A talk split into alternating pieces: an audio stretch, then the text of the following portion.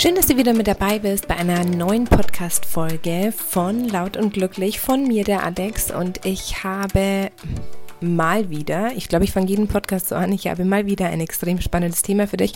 Aber heute habe ich wirklich mal was, was ganz, ganz, ganz, ganz anders ist. Und zwar ähm, hatte ich neulich schon in den sozialen Netzwerken von meiner Ausbildung erzählt.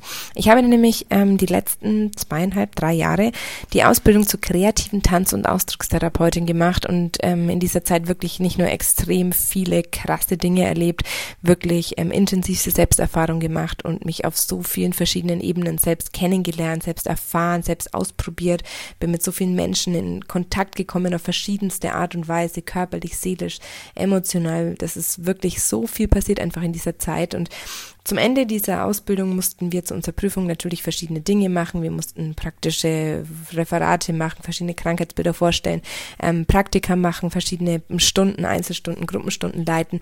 Aber wir mussten auch eine Abschlussarbeit schreiben.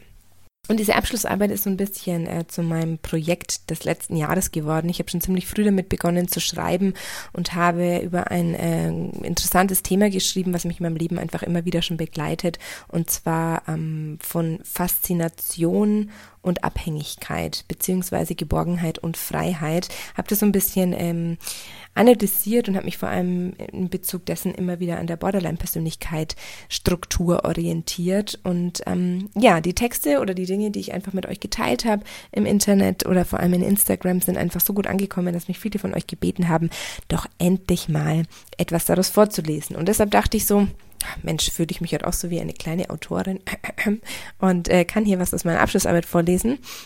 Ich möchte euch gerne das Kapitel vorlesen, ähm, Mein Pendeln, wenn Wunden zu Narben werden. Vergebung heißt ja, es darf gewesen sein und wie ich es geschafft habe, ein Gleichgewicht in meinem Leben herzustellen und verletzte Anteile neu zu integrieren. Und dann ist es irgendwann einfach so weit. Dann spürst du in dir selbst, dass der Tag gekommen ist, an dem du dich dazu entscheidest, deine alte Geschichten nicht mehr so zu erzählen, sie dir nicht mehr selbst zu erzählen, sie dir nicht mehr so zu glauben, wie du sie dir immer geglaubt hast. Du beginnst nicht die Tatsache an sich zu hinterfragen, aber du stellst die Schlüsse, die du gezogen hast, in Frage. Ich habe mich entschieden, durch die vielen Abweisungen und Verletzungen nicht mehr mehr in Rückzug zu verschanzeln. Ich habe zugelassen, meine Ansichten zu verändern. Ich möchte jetzt sensibel mit meinen Gefühlen umgehen und aufhören, sie zu ignorieren und wegzudrücken, nur wenn jemand anders anfängt, sie zu berühren. Es hat mein Leben lang super funktioniert, alles wegzudrücken, keine Gefühle zuzulassen, nicht fühlen zu können, es hatte einen Sinn. Denn wenn ein anderer Weg für meine Seele der richtige gewesen wäre, dann hätte meine Seele ihn anders gewählt. Doch in diesem Kapitel meines Lebens war die Gefühlslosigkeit die beste Lösung. Denn ich habe gelernt, dass der Körper, die Seele, der Geist, alles, dass sie alle immer heilen und sich entwickeln wollen. Wenn wir uns in den Finger schneiden, dann weiß der Körper von alleine, wie diese Stelle heilt. Es braucht seine Zeit, aber es passiert von ganz alleine. Und wenn unsere Seele verletzt wird, dann benötigt sie Zeit alleine, um zu heilen. Doch wir Menschen haben Angst von der Zeit alleine bekommen, weil es, wenn es außenrum ganz still wird, so unglaublich laut in deinem Kopf wird. Und das auszuhalten ist unglaublich anstrengend. Doch wenn du lernst, dich selbst auszuhalten, dich fühlen zu lassen, dich annimmst und nicht verurteilst, wenn du lernst, dich nicht sofort selbst zu bewerten und dir erlaubst, andere Menschen wirklich zu verstehen, dann hast du die Chance, so unglaublich viel zu wachsen. Alles, was es dafür braucht, ist Zeit mit dir alleine. Doch wenn du sie nicht in dich investierst, in was dann? Ich habe mir erlaubt, es in Ordnung zu finden, in verschiedenen Abschnitten meines Lebens unterschiedlich zu handeln, zu denken oder zu fühlen. Ich habe aufgehört, mich selbst zu bewerten. Dieser Teil ist jetzt zu Ende und ein neuer beginnt. Ab jetzt erlaube ich mir, meine Geschichte anders zu erzählen. Ich bin nicht mehr das kleine, abgestoßene, missbrauchte, verletzte Kind, oder doch? Ich bin es auch. Aber ich wurde dadurch nicht zerstört, zum Schweigen gebracht, verzweifelt oder abhängig. Nein, ich erzähle die Geschichte jetzt anders.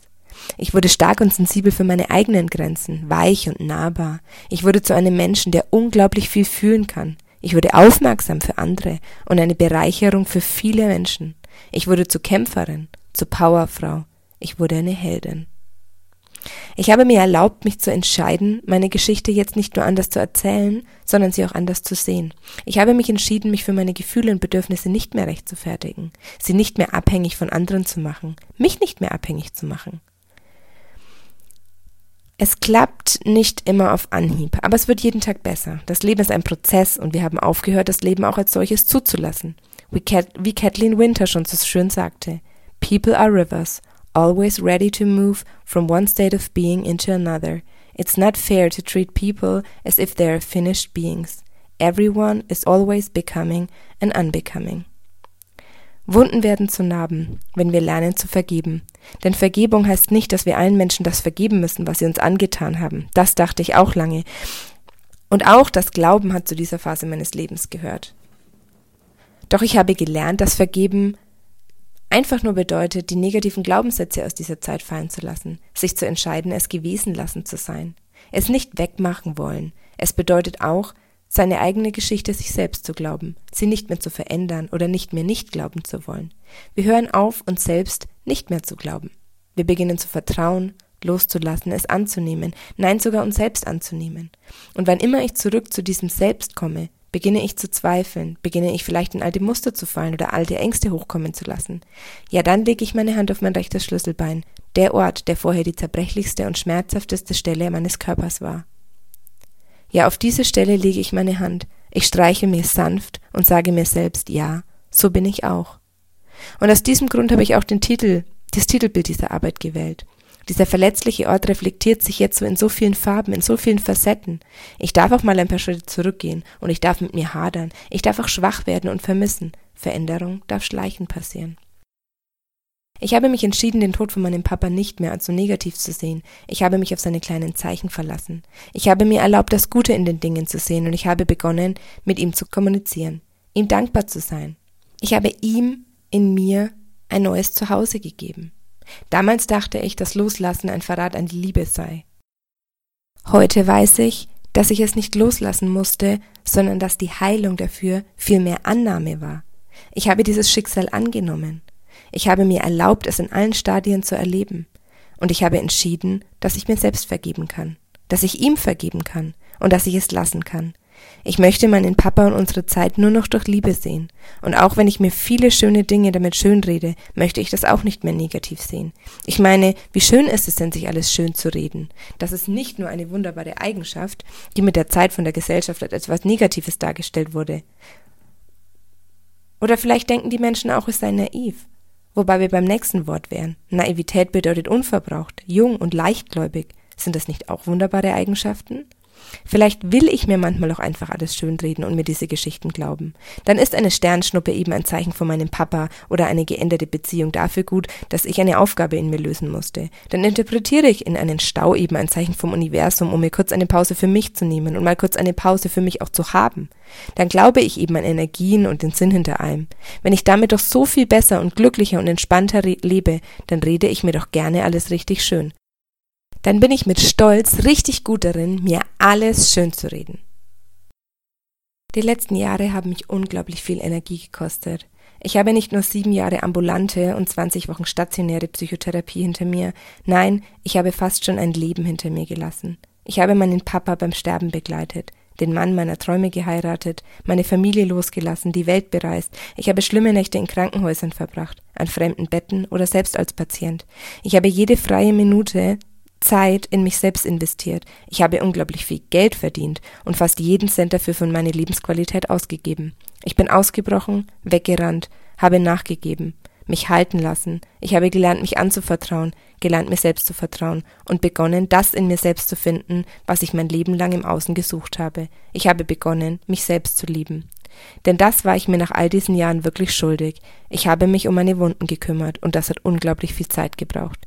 In der Geschichte der traurigen Traurigkeit geht es genau darum. Die Traurigkeit sagt, will ich den Menschen ein Nest bauen, in das sie sich fallen lassen können, um ihre Wunden zu pflegen. Denn wer traurig ist, ist ganz dünnhäutig und damit nahe bei sich. Diese Begegnung kann sehr schmerzvoll sein, weil manches Leid durch die Erinnerungen wieder aufbricht wie eine schlecht verheilte Wunde. Aber nur wer den Schmerz zulässt, wer erlebtes Leid bedauern kann, wer das Kind in sich aufspürt und all die verschluckten Tränen leer weinen kann, wer sich Mitleid für die inneren Verletzungen zugesteht, der, verstehst du, nur der hat die Chance, dass seine Wunden wirklich heilen. Stattdessen schminken sie sich ein grelles Lachen über die groben Narben oder verhärten sich mit einem Panzer aus Bitterkeit. Heilung braucht eine Menge Mut und Loyalität. Es geht nicht nur darum, das zu vergeben, was passiert ist, es geht vielmehr darum, dich selbst zu akzeptieren, mit allem und bedingungslos, und zu verstehen, dass da immer wieder Tage kommen werden, die frustrierend und hart sind, an denen wir einfach alleine sein möchten, aufgeben möchten, an denen wir wieder zweifeln, Tage, in denen die zerbrochenen und verletzten Anteile in uns wieder mehr Raum bekommen. Es ist nicht einfach und es ist kein leichter Weg. Es braucht Zeit zu heilen. Wir werden stolpern und wir werden wieder aufstehen, aber es ist am wichtigsten, dass wir uns darüber bewusst sein, sind, dass egal wie stark wir zu sein glauben, egal wie hoch unsere Limits sind und wie viel wir tun, dass wir immer wissen, dass wir uns auch Zeit zum Heil nehmen müssen. Wir brauchen dieses Gleichgewicht. Beim Heilwerden geht es darum, unsere Herzen zu öffnen und sie nicht zu verschließen. Es geht darum, die Stellen in uns, die die Liebe nicht einlassen wollen, weich zu machen. Heilung ist ein Prozess. Beim Heilwerden schaukeln wir hin und her zwischen der Schwere der Vergangenheit und der Fülle der Gegenwart, und wir bleiben öfter in der Gegenwart. Es ist das Schaukeln, das die Heilung bewirkt, nicht das Stehenbleiben an einer der beiden Stellen. Der Sinn des Heilwerdens ist nicht für immer glücklich zu werden, das ist unmöglich. Der Sinn der Heilung ist es, wach zu sein und sein Leben zu leben und nicht bei lebendigem Leibe zu sterben. Heilung hängt damit zusammen, gleichzeitig ganz und zerbrochen zu sein. Dieser Text wurde bei einem Klinikaufenthalt morgens einmal vorgelesen und ich habe noch nie etwas gefunden, was mein Gefühl dazu besser beschreibt, denn ich denke, dass es genau darum geht, ein bisschen ganz und ein bisschen zerbrochen zu sein. Ich möchte gar nicht diese Wunden für immer verschließen und eines Tages aufwachen und alles ist so, als wäre nie etwas gewesen. Ich möchte diese Schwachstellen in mein Leben integrieren. Und ich glaube, das war immer meine Angst. Ich hatte Angst, eine Therapie würde mir meine Depression wegnehmen. Dabei hat sie mir doch so viel über mich selbst gelernt und mich so nah zu mir selbst gebracht. Es ist das Pendeln, das die Bewegung ausmacht. Es ist das Pendeln, was es immer wieder verhindert, dass wir stehen bleiben. Es hält uns am Leben und es ist, wie es ist, was ich auch im Körperlichen spüre. Ich merke, wie ich mich selbst in den Arm nehmen kann und mich liebevoll schaukel und streiche, wie mein Körper das Tanzen beginnt, wann immer ich in eine schwierige Situation komme. Sobald ich dem Inneren eine äußere Bewegung gebe, geht es dann auch fast wie von alleine. Ja, das war ein äh, Auszug aus einem der letzten Kapitel darüber, wie ich einfach in meinem Leben ähm, zur Heilung gekommen bin, was ich glaube, was Heilung ist, was ich glaube, was Vergebung ist. Und ich freue mich einfach, wenn dieser kleine Auszug dir gefallen hat, wenn du vielleicht ein bisschen mehr auch davon hören möchtest. Vielleicht nehme ich mir einfach nochmal die Zeit, hier auch ein bisschen was davon vorzulesen. Ich lese den Text auch immer, immer wieder durch, weil er mich wirklich ja sehr daran erinnert, dass wir eigentlich nicht sein müssen. Wir müssen nicht jeden Tag nur gut drauf sein oder an schlechten Tagen dann aber auch irgendwie in dieser Schlechtheit oft zu versinken, sondern wir dürfen oft auch an den dunkelsten Tagen etwas total Schönes sehen. Ich kann mich auch noch daran erinnern, dass gleich am Anfang, nach ein paar Tagen, nachdem mein Papa tot war, ich trotzdem irgendwie es so zu schätzen wusste, wie stark diese Sonne scheint und mich einfach in ihr so wohl gefühlt habe und trotzdem sie mich auch zum Lächeln gebracht hat.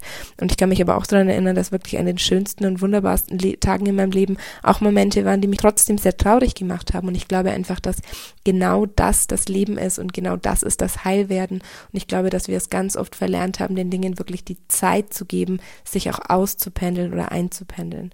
Von daher wünsche ich dir einfach, dass du vor allem heute mal ganz deutlich wahrnehmen kannst, auf wie viele unterschiedlichen Arten das Leben eigentlich so pendelt. Und ich freue mich, wenn du beim nächsten Mal wieder dabei bist.